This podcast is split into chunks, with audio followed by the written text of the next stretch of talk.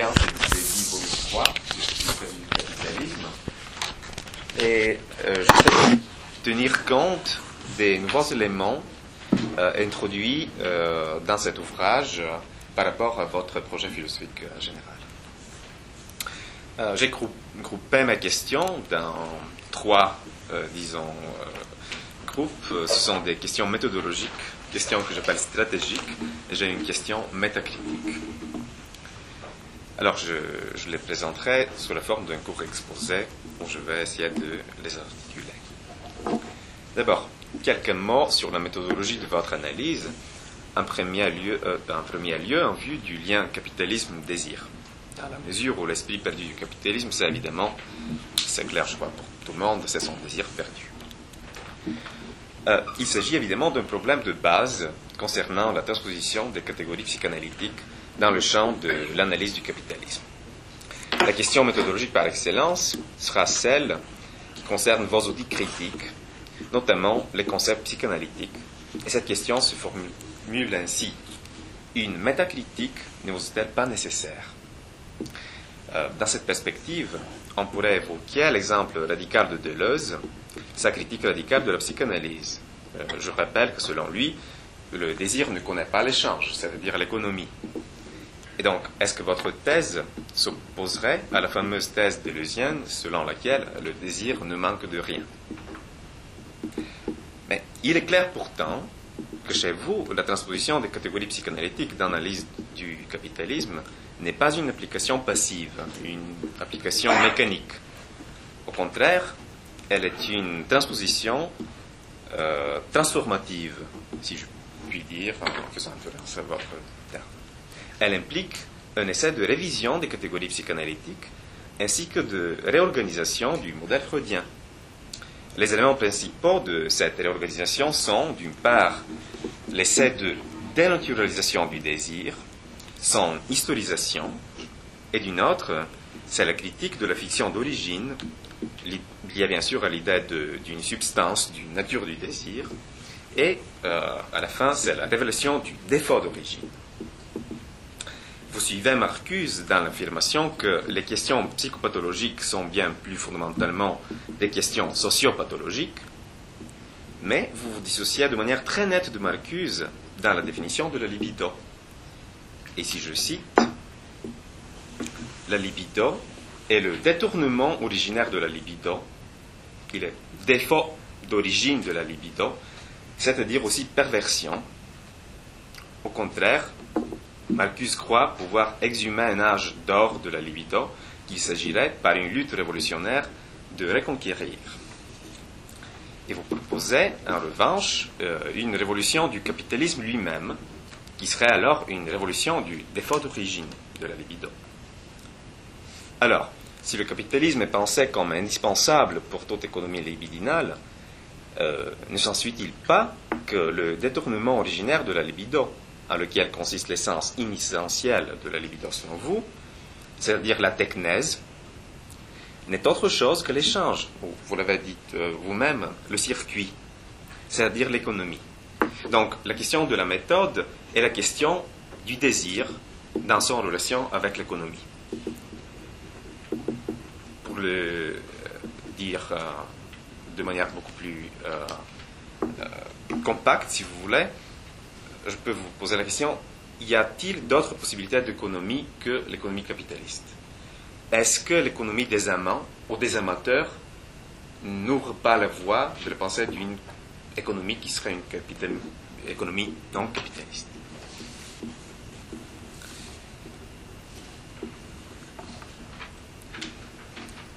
Ces problèmes méthodologiques ouvrent sur la dimension anthropologique, ou je dirais même anthropotechnique de la question, liée précisément à votre concept principal, le concept de la technique, ou dans l'occurrence le concept de la technèse. Et la notion de la technèse est introduite dans l'analyse de la libido dans le volume 3 par le biais d'une relecture, je dirais, extrêmement intéressante, puissante, euh, une relecture critique du mythe freudien, parce que c'est un mythe du meurtre du père par les fils. Et je crois que là, il y a un moment vraiment nouvel par rapport à votre théorie de la technique, si, je ne me trompe pas. là, euh, vous identifiez la structure aporétique de ce mythe. Hein, la structure aporétique du mythe, euh, j'essaie de l'exposer très rapidement. Il s'agit du, paradoxe que, euh, selon Freud, la société ou la culture se font par ce meurtre du père, par l'élimination du père par les fils, mais en effet, pour que euh, les fils se mettent en accord de, tuer, d'assassiner le père, d'éliminer le père, d'avoir le désir de prendre sa place, ça implique déjà euh, l'existence euh, d'une sorte de société ou d'une sorte de culture. Alors, vous identifiez cette structure aporétique pour la trancher à la fin par une affirmation originale et forte, et là exactement vient la place de la technèse. Et cette affirmation, c'est l'instrument précède le meurtre. Je vais citer euh, ce paragraphe de la page 84. Or, ce double passage à l'acte, dans ces deux sens opposés, est indissociable, qui constitue comme une architransduction, et en quelque sorte la transduction d'un défaut d'origine, d'un meurtre, se produit à travers l'arme comme technique, c'est-à-dire comme vecteur d'action. Il y a une autre citation de la page 86. Tous les problèmes consistent à présupposer que la technique préexiste en meurtre. Il me paraît qu'ici, il faudrait nécessairement ajouter quelques mots sur la dimension ontologique, ou plutôt ontotechnique de votre thèse, dimension qui me paraît primordiale dans le contexte de votre projet philosophique. Dans votre analyse de ce paradoxe, que vous appelez paradoxe de la précession, vous faites référence à la théorie de l'individuation de Simondon. Je cite votre commentaire. Selon Simondon, il ne s'agirait pas de penser en termes de précession d'une tendance ou d'un principe sur l'autre, mais de différenciation d'un potentiel en deux tendances au cours d'un processus où s'individue au milieu pré-individuel sursaturé de ce potentiel. Mais alors, le défaut de l'être, ou l'être en défaut, ne serait autre chose que la différenciation d'un potentiel. Et je rappelle que, selon vous, le défaut d'origine de la libido renvoyait à la faculté qu'a la libido de se détourner de ses objets. Mais cela implique déjà une préexistence des objets, tandis que l'idée de la différenciation d'un potentiel, de l'individuation, implique la simultanéité de la formation des objets et des sujets. Autrement dit, il s'agit ici, me semble-t-il au moins, euh, d'une coïncidence rare, je dirais, des deux paradigmes dominantes de la pensée ontologique qu'on peut appeler post-critique. Hmm? D'un côté, ce serait la tradition heideggerienne, d'autre part, ce serait, disons, la, tradition euh, dans la veine de Bergson, la tradition reprise par euh, Deleuze et aussi Simondon. Et si vous, je suis bien étonné que venez de dire que vous avez le grand projet d'écrire un livre sur Simondon et Heidegger. Parce qu'il me semble que c'est vraiment dans le cœur de votre projet euh, philosophique. Donc, je vous demande d'élaborer un peu cette perspective-là, même si, évidemment, c'est un très grand projet. Mais j'avoue que c'est une de mes obsessions personnelles. Donc, je projette un peu sur, vous, sur votre travail, mon propre problème théorique. Mais je reviens quand même à ce, euh, cette aporie, euh, ce paradoxe constitutif euh, du meurtre du père que vous analysez par le biais du concept de technèse, pour me poser la question, je me la pose à moi-même, si, au lieu d'essayer de résoudre l'aporie par le recours à une perspective de précession, il ne serait pas plus conforme à votre parcours conceptuel euh, de lui substituer le paradoxe performatif du geste constitutif, tel qu'il a été présenté par Derrida en rapport avec la Constitution américaine et euh, évoqué par, par vous-même, si je ne me trompe pas, dans euh, Le Motif européen, le deuxième volume de Constituer l'Europe.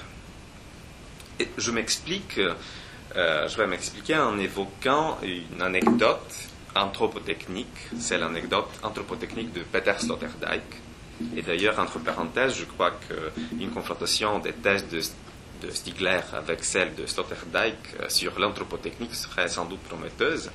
Et donc c'est une anecdote exposée dans le livre, dans la conférence fameuse de, de Sloterdijk, Règles pour un parc humain. Et selon cette anecdote, le moment originaire du devenir homme de l'homme est le moment où le préhumain prend une pierre en main pour frapper ou pour l'envoyer dans la tête de son semblable. Au-delà de la valeur anecdotique de cette fiction, il s'agit peut-être d'une affirmation qui essaie de proposer à son tour une solution du problème de la précession. La prise de la pierre coïncide avec le coup, donc avec le passage à l'acte en termes stiglériens, et ce n'est qu'ainsi qu'elle devient un instrument. Or, la fonction ne précède pas l'acte en tant que puissance. La fonction n'a lieu qu'avec l'acte même. Et l'argument étymologique de cette dépendance, ou plutôt coïncidence, est visible. C'est le lien entre ergon, la fonction, et l'energeia, l'acte. Et n'oublions pas que selon Aristote, l'énergeia est dotée d'une suprémation ontologique par rapport à la dynamisme. Elle précède donc la dynamisme. La puissance ou bien le potentiel. Donc c'est ma question, si vous voulez, euh, ontologique. Et maintenant, je, passe peu, de manière un peu rapide à ma question stratégique. Le diagnostic de Stigler est déjà célèbre, je crois. Le capitalisme actuel s'autodétruit. Je cite un autre ouvrage constitué l'Europe, euh, volume 2, le marché, qui est avant tout une affaire de désir, est en train de se détruire. Ou bien, il semble qu'aujourd'hui ce capitalisme arrive à sa limite, que cette transformation de l'existence est devenue une mauvaise nouvelle et qu'on s'approche d'une époque de débandade du consommateur. Euh, dans cette perspective, il me semble très important euh, de poser la question de la pertinence universelle de ce diagnostic. Vous venez de parler de l'oligarchie euh, actuelle, disons, en Russie, mais pas seulement, hein, de la disparition de la bourgeoisie. Et de ce point de vue, il me paraît que justement une sensibilité des différences locales qui compléterait votre sensibilité historique sera très important. Or, le diagnostic désigné comme mauvaise nouvelle n'est valable que pour les marchés des pays traditionnellement appelés, jusqu'à ce temps au moins, pays développés, surtout pour l'Europe et les États-Unis. Mais ce diagnostic n'est peut-être point valable pour les marchés dits émergents, ces marchés qui vont peut-être bientôt dominer le monde. Et ce n'est donc pas une bonne nouvelle, une nouvelle salutaire pour le capitalisme. Quel capitalisme, bien sûr, il faut parler de différents types de capitalisme. La force libidinale couplée à la force de l'injustice, parlait, vient de parler Marc Crépon, est le double fond de ce que, de ce que la, une théoricienne allemande, Regina Bittner, appelle le Lumpenkapitalisme. De ce capitalisme primitif. Bien sûr qu'il n'y a pas de capitalisme primitif, entre guillemets, qui est le capitalisme des marchés émergents en Asie et en Europe de l'Est, par exemple. Étant, étant, donc tout à fait d'accord avec vous en ce qui concerne la critique radicale du capitalisme, qui réduit la singularité des existences et totalise les formes de vie, je me pose la question de savoir si son économie est vraiment épuisée.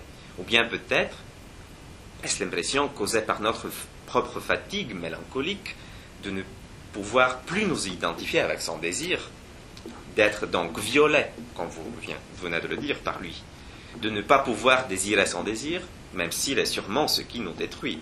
Et je rappelle que selon vous, la libido est par nature ce qui s'attache à ce qui la détruit. Donc, après cette question de la pertinence universelle du diagnostic, se pose la question stratégique ultime, et c'est bien sûr la question sur le destin du capitalisme. Je vais encore citer, cette fois, euh, non, c'est toujours constitué à l'Europe, le capitalisme actuel est en train de s'autodétruire. Et ce fait est une catastrophe. Je ne vois pas dans l'immédiat d'autre horizon possible que d'inventer un nouveau capitalisme, mais en organisant une profonde révolution du capitalisme. Organiser une révolution est donc une lutte pour, pour le capitalisme en attendant mieux.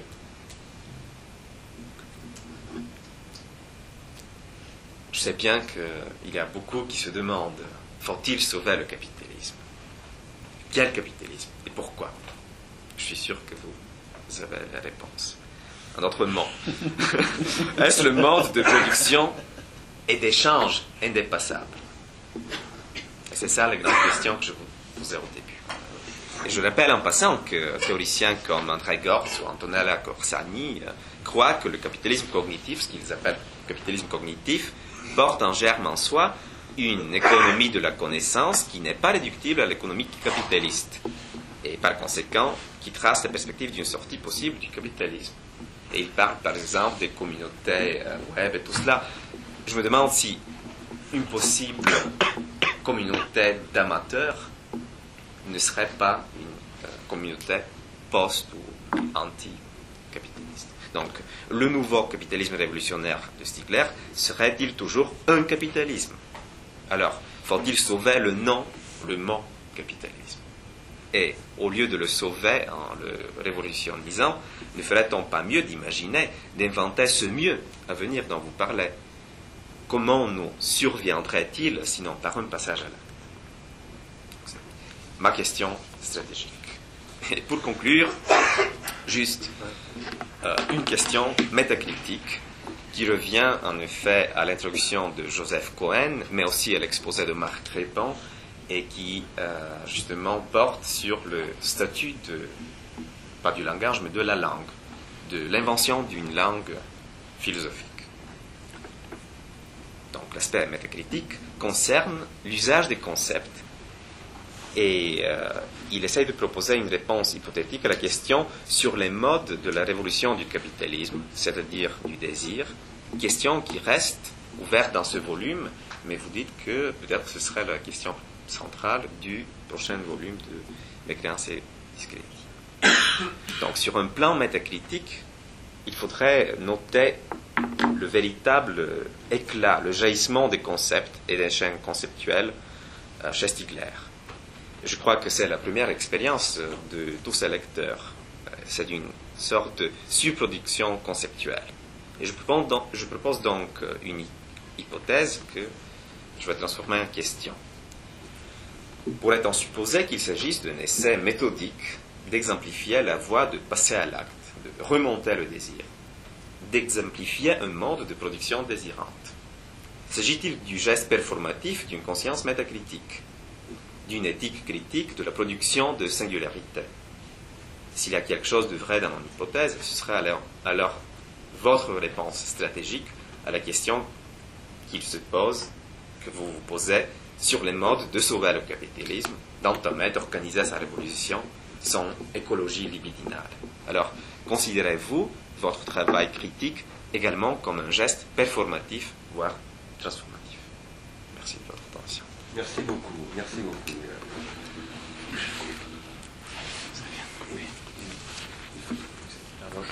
Il faut changer quelque chose. Je vais changer ma disque. Je donne le temps de réfléchir. C'est une question, hein C'est une belle question. Bah, je me les pose avec vous. Très belle question. Très très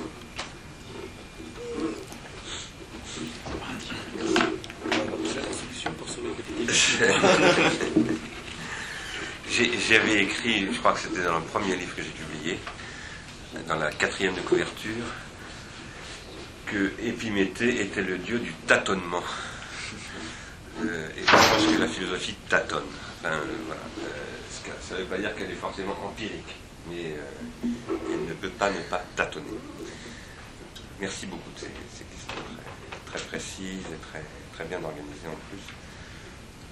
Suis pas sûr que je vais être en mesure de, les honorer comme il faudrait, mais peut-être que ce sera un début de réponse que je vais faire. D'abord sur euh, la question de Deleuze et de l'économie du désir. Je pense que euh, moi j'ai des, points de, je dirais pas forcément de désaccord, mais de difficulté, de confusion avec Deleuze. Nombreux. Par exemple le corps sans organes, par exemple la question des flux, euh, la déterritorialisation, etc. Points, nombreux, mais ce sont en même temps des points de convergence très très forts. Toujours sur des sujets où, je me sens très très comment dire, concerné par ce qu'il raconte, mais où je n'arrive pas à, à, voir clair et à.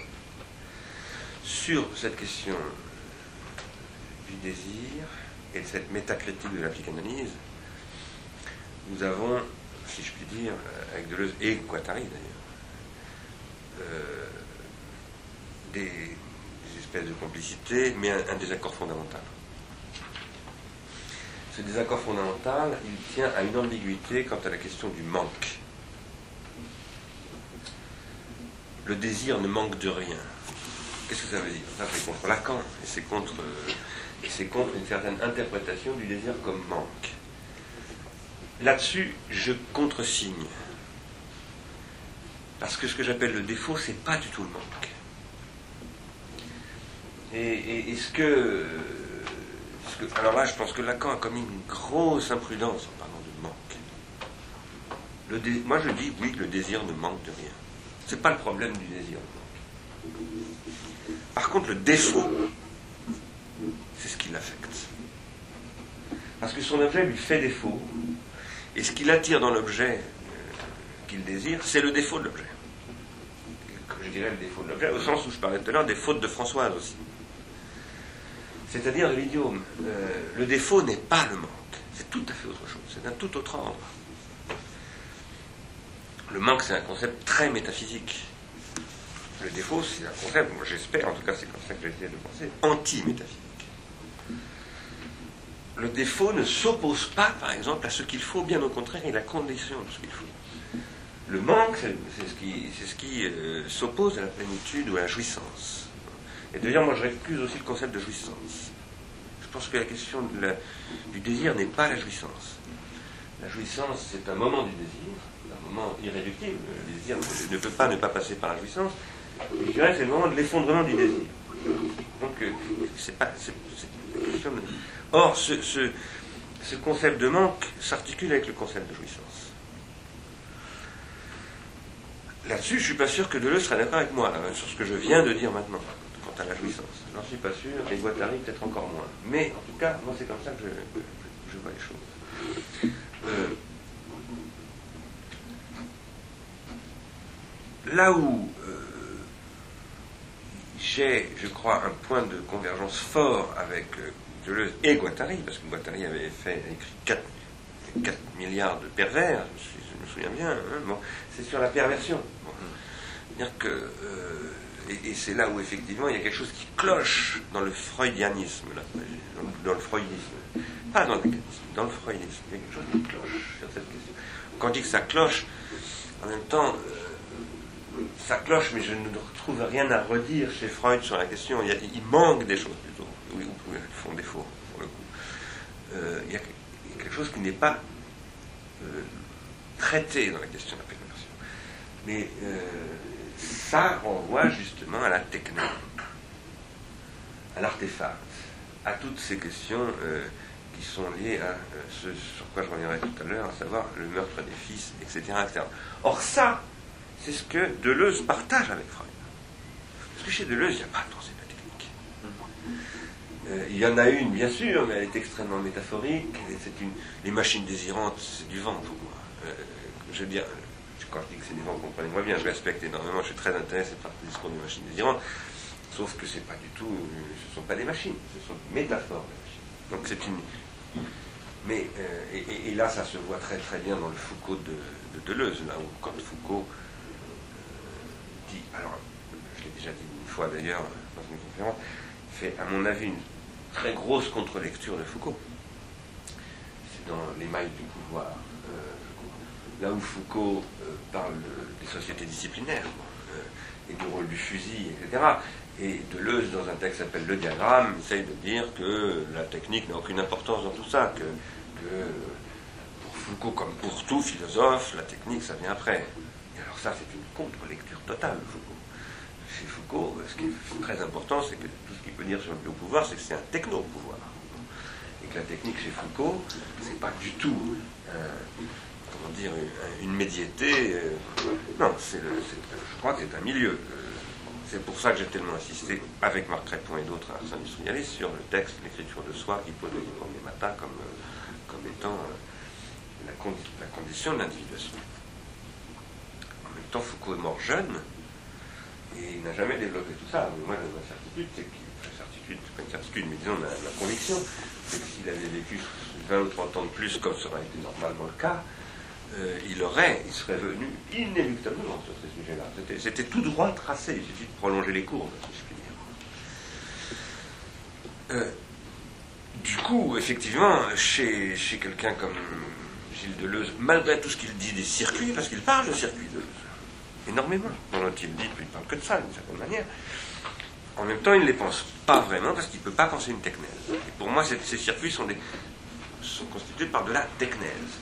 Alors là, oui, j'ai un, désaccord fondamental avec, avec, avec, Deleuze sur le fait que le désir est inscrit dans un échange. La schizoanalyse est extrêmement intéressante. Je prends ça très au sérieux, moi, contrairement à beaucoup de gens. Euh, je pense que j'en ai parlé d'ailleurs dans un, sais plus très bien où, dans bah si, dans la conférence que j'ai faite, la première conférence sur l'idiome de notre séminaire au mois d'octobre dernier. Euh, je prends ça très très très au sérieux parce que c'est là qu'est la question de l'idiome. Comme je le disais tout à l'heure, la première réponse à Marc Crépon ou à Joseph Cohen, je ne me souviens plus, euh, l'idiome c'est ce qui pose la fêlure. Et là donc la skise. Et cette skise, elle est aussi une skise entre l'individu psychique et l'individu social, irréductiblement. Et c'est la question du singulier. Mais ça c'est une, une, à la limite. Et je renverrai euh, Deleuze dans ses propres cordes, si je puis dire. Parce que ce que Deleuze a beaucoup pris à Simondon, il a pris beaucoup de choses à Simondon, mais une des choses qu'il a pris la plus importante, c'est qu'il faut penser les choses par le milieu, par leur centre et pas par les extrémités. Ce que dit euh, Simondon, c'est on, on a toujours tendance à poser le psychique d'un côté, le social de l'autre. Donc la psychologie d'un côté, la sociologie de l'autre. On organise la doctrine des facultés de ce point de vue-là. Et c'est une énorme erreur. Or ça, c'est ce que je prétends reprendre à son, compte lorsqu'il dit le rhizome, c'est ça, c'est à le rhizome de prendre les choses par leur milieu. Mais c'est ce qu'il ne fait pas.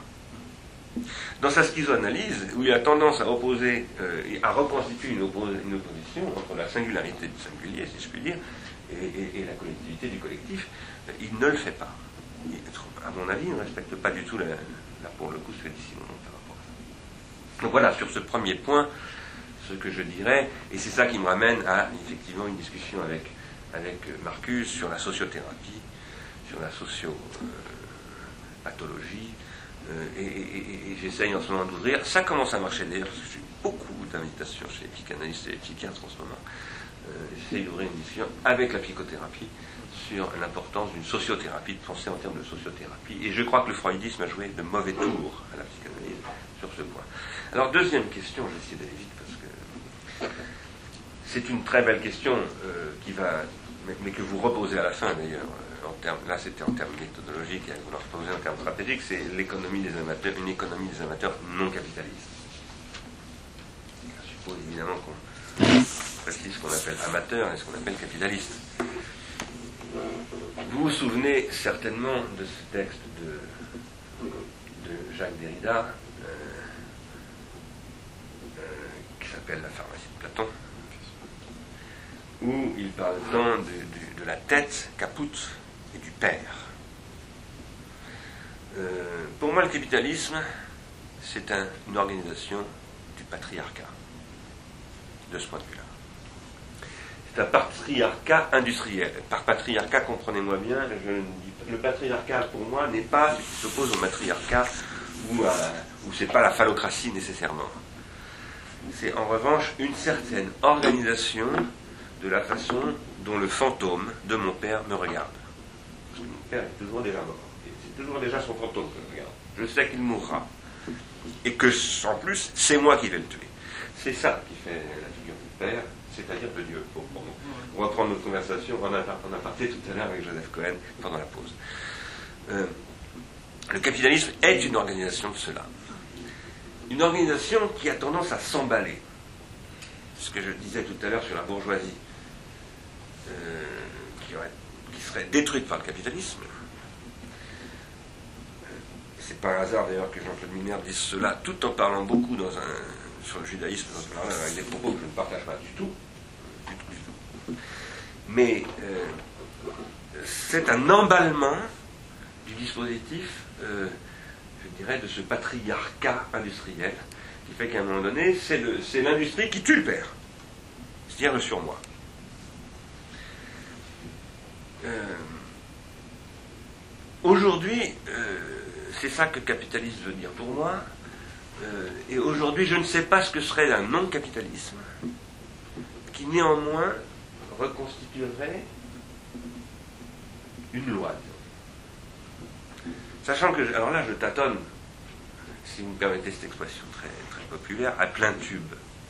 Je veux dire par là que, qu'est-ce que c'est qu'une loi qui serait toujours la, loi du nom du père, comme dirait Lacan, etc., etc., à l'époque de la procréatique, à l'époque des nanotechnologies, de la convergence, NBRIC et toutes ces choses-là. Bon, franchement, je n'en sais strictement rien. Et je vois personne qui en sache quoi que ce soit. Je discute beaucoup. hein. En ce moment, je travaille avec, euh, avec des gens qui sont à Minatech, le centre de nanotechnologie de Grenoble. Je discute avec euh, des gens qui sont euh, aux États-Unis, qui travaillent sur ces questions. Je suis en contact avec des Japonais. Bon, il y a du monde qui est... Personne ne produit un seul énoncé qui tienne la route là-dessus. Et je ne crois pas sérieux de parler d'une- d'un au-delà du capitalisme qui ne prendrait pas en compte ces questions-là. Alors, j'aime beaucoup André Gors, hein, j'aime, beaucoup, mais j'ai une grande admiration pour lui, je lui dois beaucoup. Je connais très bien Antonella Corsani, elle a travaillé avec moi à l'Université de Compiègne pendant quelques années, et je crois bien que c'était moi qui l'avais recrutée. Et, j'apprécie beaucoup le travail qu'elle a fait sur le luxe et tout ça. Mais je ne crois pas vraiment qu'il soit aujourd'hui en train de produire un discours avec le discours qu'il tienne sur le capitalisme cognitif ou, ou le- ou les technologies cognitives, quoi que ce soit qui nous permette d'avoir une, une visibilité, quelle qu'elle soit, sur cette question. Il y a quelqu'un que vous n'avez pas cité, que je trouve très intéressant, qui est Muriel Combe, et, aussi la revue Alice et Bernard Aspe, ce sont des gens qui font un travail très intéressant. Et en particulier, ils interrogent une question fondamentale qui est la question du travail. Parce que la question du capitalisme, qu'est-ce que c'est que le capitalisme en réalité? Le capitalisme, c'est ce qui prolétarise le travail. C'est ça le capitalisme. Au nom du père. Qu'est-ce que la prolétarisation? Je soutiens, je l'ai dit plusieurs fois, dont, dans Constitue l'Europe et ailleurs, je crois qu'aujourd'hui, personne encore n'a vraiment analysé ce que c'est que la prolétarisation. La prolétarisation, ça n'est pas la paupérisation. Conclusion qui a toujours été faite. La prolétarisation peut être faite sur des gens qui gagnent 100 000 francs par mois. Ce n'est pas un problème d'économie de, subsistance. C'est un problème d'économie de l'existence. Et c'est la perte des savoirs. Donc, le capitalisme organise une perte des savoirs. Mais cette organisation de la perte des savoirs, question très compliquée. Parce que c'est la question de l'hypomnésis chez Platon. Lorsque Platon dit Je perds mon savoir de mémoire, je, confie ma mémoire à, la logographie des sophistes, qu'il fait lui-même le il est déjà dans la prolétarisation. Et je vais sortir bientôt un texte aux États-Unis où j'essaie de montrer que le premier penseur du prolétaire, c'est Platon. Et que le, le grand penseur de Platon, c'est Marx. Et, et que tout ça, ça doit être pensé avec un concept de grammatisation. Parce que la machine-outil, c'est le stade corporel de la grammatisation. Et que le problème, c'est plus la grammatisation du logos, c'est la grammatisation des corps. Et c'est là qu'on peut revisiter la biopolitique de Foucault.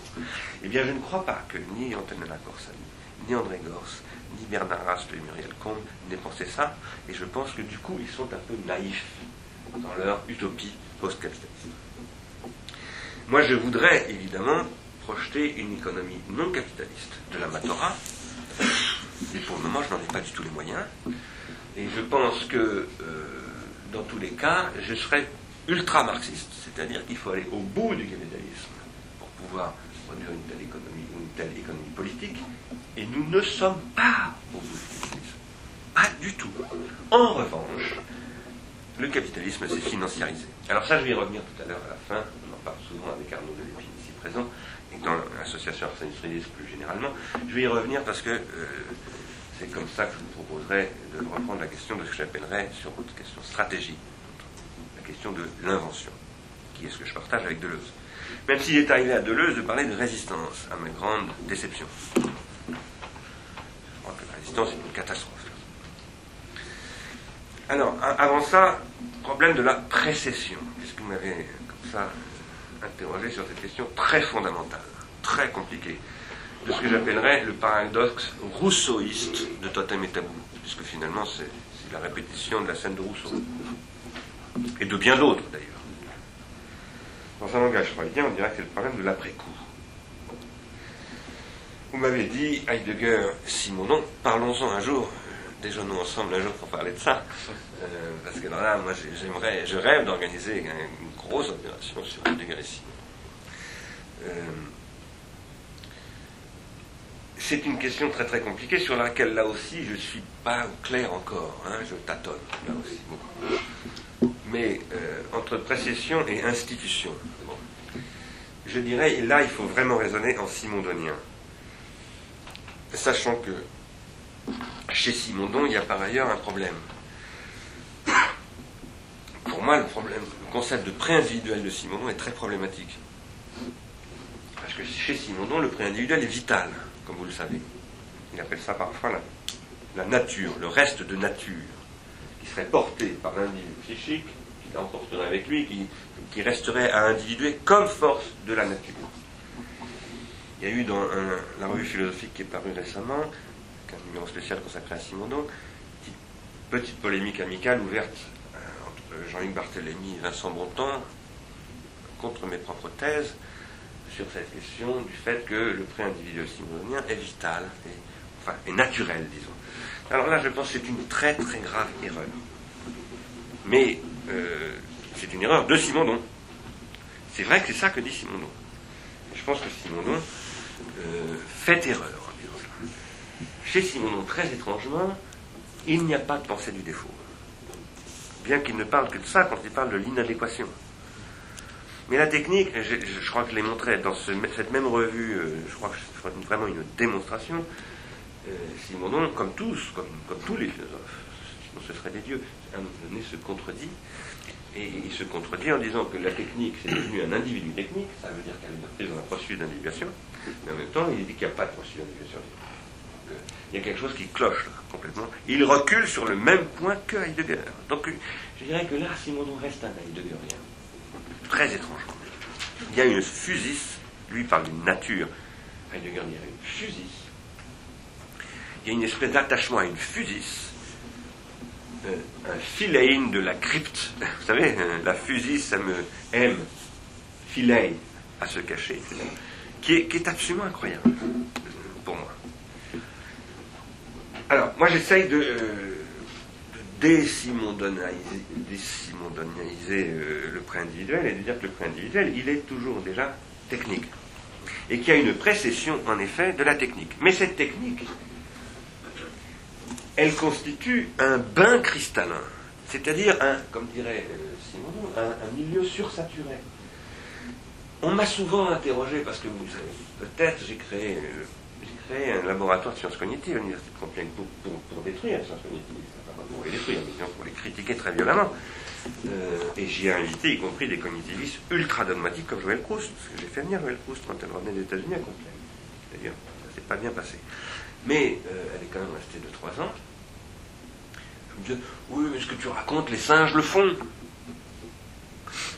Euh, et c'est vrai, je connais les travaux de Primac et tout ça. Bon, il y, a- il y a de la technicité effective chez les grands singes. Et je lui ai répondu que moi j'avais été en plus euh, le,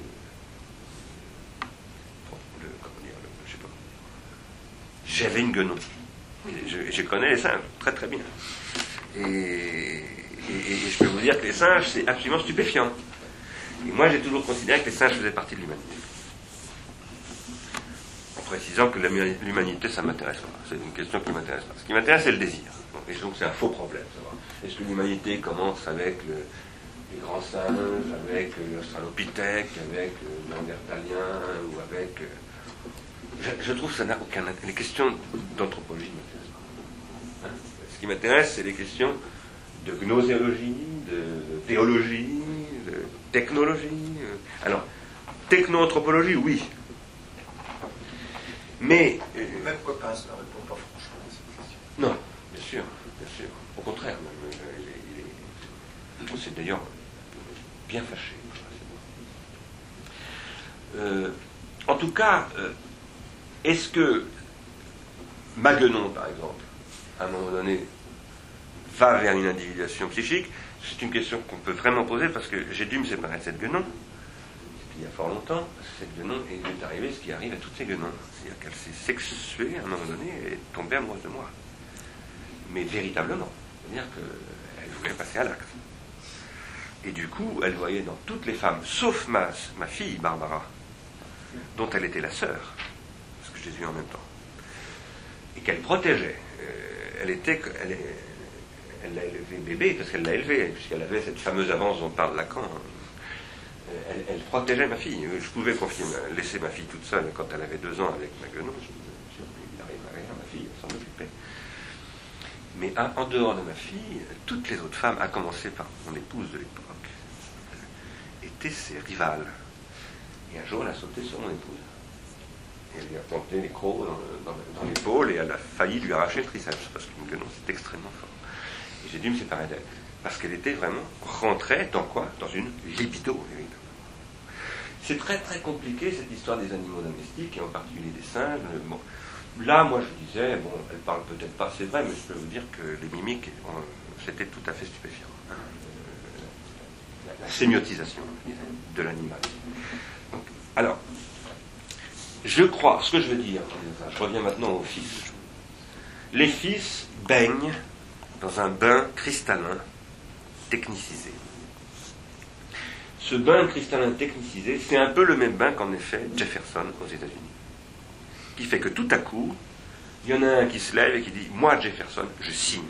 Avec cette fameuse mélancolie, vous savez, cette dépression qui va lui arriver derrière. Extraordinaire. Il faudrait comparer Totem et Tabou avec cette déclaration des États-Unis d'indépendance et, ce que dit Derrida. Dépression de Jefferson qui est dépossédé de sa signature, c'est absolument fabuleux. C'est exactement la même scène. Et là, la précession, euh, l'avance devient un retard, c'est-à-dire un après-coup. Et c'est la structure du fantasme qui se met en route. C'est donc la hantise dont on parlait tout à l'heure au début qui s'installe. Donc, si vous voulez, euh, alors, après, Simondon s'en mêle les pinceaux avec tout ça. Pourquoi? Pas avec le thème tabou, il n'en a pas parlé, mais avec la question, Simondon, vous le savez bien, il dit le pré individuel à la fois précède et est simultané. Il dit que les phases se succèdent et en même temps elles sont simultanées. Il est très embarrassé avec ce gars. Pourquoi? C'est parce qu'il n'a pas bien compris Freud. La grande faiblesse de Simondon, c'est Freud. Et ce qu'il dit sur Freud, à mon avis, ne, tient pas le coup. Il est plus jungien que freudien. Euh, et il n'arrive pas à s'en sortir de comment on arrive à penser une processualité, c'est-à-dire un déroulement dans le temps, tout en tenant une espèce de logique transcendantale. Euh, bon, même difficulté qu'à Derrida avec le supplément, cela dit. Hein. Il fait une logique de supplément, il n'arrive pas à faire une histoire de supplément. Bon, c'est très très compliqué. Alors je vais accélérer parce qu'en principe, il faut qu'on s'arrête dans 5 minutes. Euh, je vais aller très vite sur la Russie et, les, pays qu'on appelle émergents. Je ne suis malheureusement pas allé en Chine. Euh, j'étais à Moscou il n'y a pas longtemps, il y a deux mois. Euh, une moscovite m'a dit, philosophe de l'université de Moscou, m'a entendu parler, j'ai fait une conférence, Et elle est venue, elle m'a dit, après, on a pris un taxi ensemble, elle m'a dit, ce que vous dites, vous, tous les Occidentaux, pas simplement vous, Stigler, mais tous les Occidentaux, nous les Russes, euh, on est tellement heureux de, tout ce qui arrive, de cette conservation. Bon, d'accord. Et le lendemain, je la revois. Et on passe ensemble dans un quartier de Moscou. Et elle me dit Ah, que c'est triste. Vous savez, ce quartier, si vous aviez vu alors Je dis J'ai vu, je venais en Russie alors, il y a, ça fait longtemps. Et là, je dis Alors, pas de mélancolie? Vous voyez, vous êtes déjà prise Déjà. Et quelqu'un m'a dit récemment, Xavier Guchet en l'occurrence, il faut que vous lisiez un livre de Billeterre sur la Chine. Sur la Chine, on dit toujours François Julien, qui a été président du collège, etc. Eux m'ont dit, c'est peut-être pas mal François Julien, mais il y a beaucoup mieux, c'est Billeterre, qui vient de sortir un livre sur la Chine, et qui dit qu'en effet, à toute vitesse, alors ça, ça m'a été confirmé de première par des amis qui sont chinois, parce que ce sont des gens qui, me traduisent en chinois, que, que la... Et puis par ailleurs, j'en ai parlé dans Constituer l'Europe. Euh, la Chine est en voie de dépression psychique extrêmement rapide. 15% de la population chinoise est en dépression, identifiée. Avec traitement médical. Ça fait beaucoup de gens. Ça fait 130 millions de personnes. Même plus que ça. Plus que ça. 170 millions. Euh, euh, induite par la déstabilisation, l'apparition du marché, destruction des consistances, ce que l'on appelle les valeurs. Donc, ce lumpen capitalisme engendre extrêmement vite les effets, et je dirais encore, beaucoup plus violemment, parce que nous avons des barrières de protection, tout ça, malgré tout, en France. Nous avons des hôpitaux psychiatriques, ça fait des années que nous gérons la question de la névrose, maintenant qui devient psychose, etc.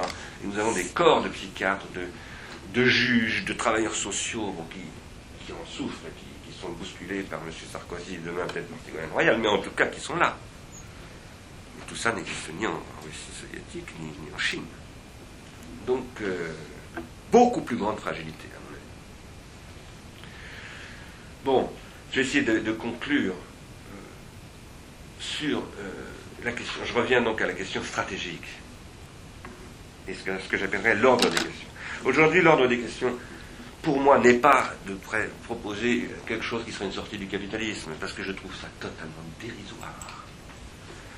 Il faudrait, pour pouvoir faire ça, avoir fait une critique du capitalisme. Or, nous n'avons pas encore critiqué le capitalisme. Un peu comme la Tour a dit, nous n'avons jamais été modernes, moi je dirais, nous n'avons jamais critiqué le capitalisme.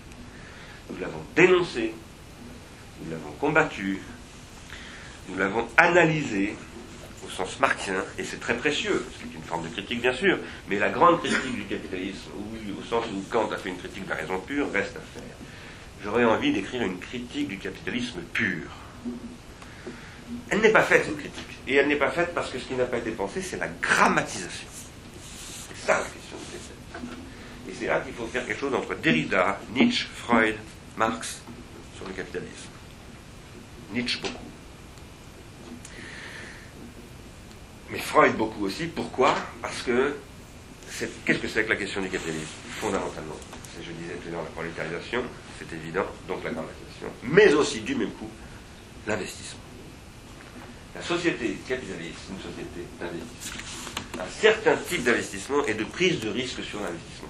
Or, l'investissement, je l'ai dit dans une conférence que j'ai faite au mois de décembre à Ars Industrialis, à la colline, c'est une question du désir l'investissement suppose un objet d'investissement. Or, cet objet d'investissement, c'est un objet du désir. Donc, il est question de reconstituer une critique euh, de l'investissement au nom d'une théorie freudienne ou post-freudienne de l'investissement qui passe par une, psychanalyse que j'appellerais instrumentée. Une psychanalyse qui est capable de, de penser le, rôle de l'instrument dans le désir et donc de fabriquer des instruments de lutte pour l'investissement contre quoi contre le désinvestissement, c'est-à-dire la financiarisation du capitalisme. Parce que ma théorie, euh, c'est que, je pense que c'est ce qu'on pense, hein, c'est ce qu'on dit à l'industrialiste, le capitalisme désinvestit. Les LBO et toutes ces mécaniques-là sont des, mécaniques de désinvestissement. Et là où ça a été étonnant pour moi, quand euh, par hasard, euh, d'ailleurs, je me suis retrouvé associé dans un projet du, nouvel observateur qui a été censuré par M. Claude Perdriel, je le dis ici, fortement, parce qu'il a considéré que ce, il a dit que ce, numéro de Nouvel Observateur qu'on avait demandé à une journaliste de faire, et où toutes sortes de gens ont contribué, dont Jean-Luc Gréau, qui n'est pas du tout un gauchiste, qui est un, qui est un, libéral, qui a été même très libéral, mais qui critique la financiarisation, eh bien M. Perdriel a décidé de censurer ce numéro, ce qui est une honte, au nom de ce qu'il a appelé la charte social-démocrate, mais en réalité au nom du fait qu'il a été chargé par Thierry Breton d'animer euh, une pensée économique libérale et de diffuser cette pensée dans, l'université. Et donc il y a eu une censure qui a été faite. J'en parle parce que Jean-Luc Gréau, c'était moi qui avais fait l'article introductif, c'était en fait un entretien, et Jean-Luc Gréau faisait le deuxième, et Jean-Luc Gréau écrit un, livre qui s'appelle L'avenir du capitalisme, paru l'année dernière dans la collection Le débat chez Gallimard, où il dit qu'il faut maintenant revenir complètement sur l'organisation d'investissement du capitalisme, qu'il est absolument fondamental de lutter contre la dé, contre la financiarisation comme des investissements, et, là, nous le rejoignons euh, Ars Industrialis euh, sur le fait que la grande question est là. Alors, je m'arrêterai en disant que le problème, et pour revenir à, à, votre question formidable, est-ce qu'il une économie des amateurs non capitalistes est possible, je dirais c'est le problème de la propriété.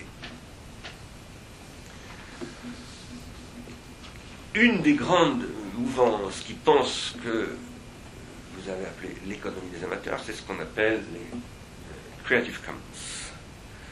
C'est-à-dire ce mouvement qui est très important aujourd'hui. En Europe, aux États-Unis, en Australie, en Asie. C'est ce mouvement qui lutte, qui rassemble des scientifiques, des ingénieurs, des artistes, des entrepreneurs, des banquiers, des prix Nobel d'économie, euh, toutes sortes de gens, dont en France Philippe Aigrin est un peu un des leaders, euh, qui disent il faut repenser la propriété. Non pas détruire la propriété, mais repenser la propriété. Et en particulier, poser qu'il y a des, euh, des biens qui doivent être désappropriés, c'est-à-dire, ou plus exactement, appropriables, mais par n'importe qui. Accessible à tous. Ce qui nous renvoie à la question de l'accès que tu me posais, à laquelle je t'ai pas répondu, Marc d'ailleurs, mais il faudra qu'on y revienne une autre fois. Ça, c'est un sujet absolument fondamental. Il y a des gens aussi qui travaillent là-dessus, des juristes comme Laurent Salard et un certain nombre d'autres. Euh, comment s'appelle-t-elle? Enfin, tout un groupe de gens très intéressants. Et il y a des gens à multitude aussi, on a une multitude qui travaillent là-dessus. Euh, D'ailleurs, Antonella Corsani et tous ces gens-là sont proches. Ça, c'est très, très important. Pardon? Euh, Delmas Marty? Oui, il y a Delmas Marty, en, en effet, parmi d'autres. Yannick Moulier-Moutan, bien entendu. Ça, c'est une question fondamentale et c'est une question juridique.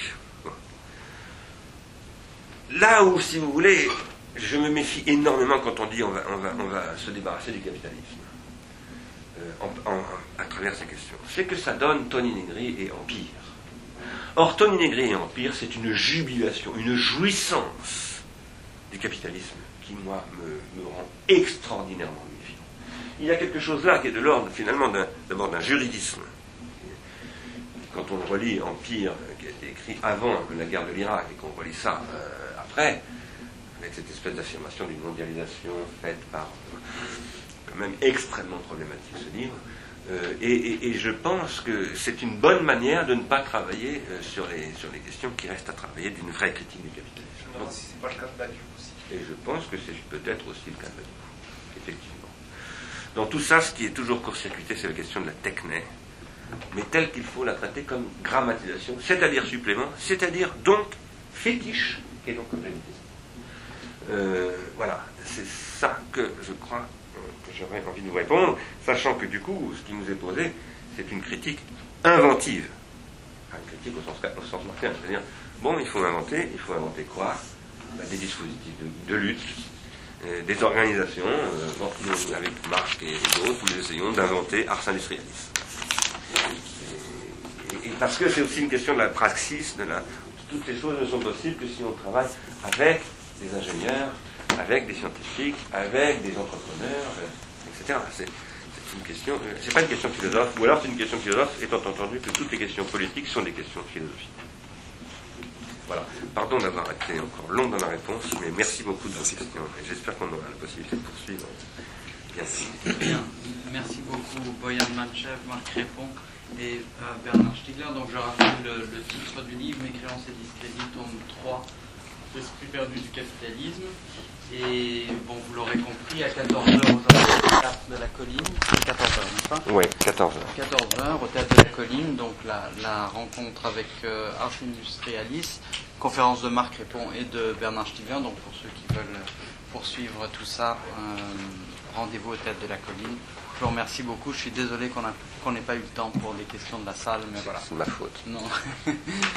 Désolé.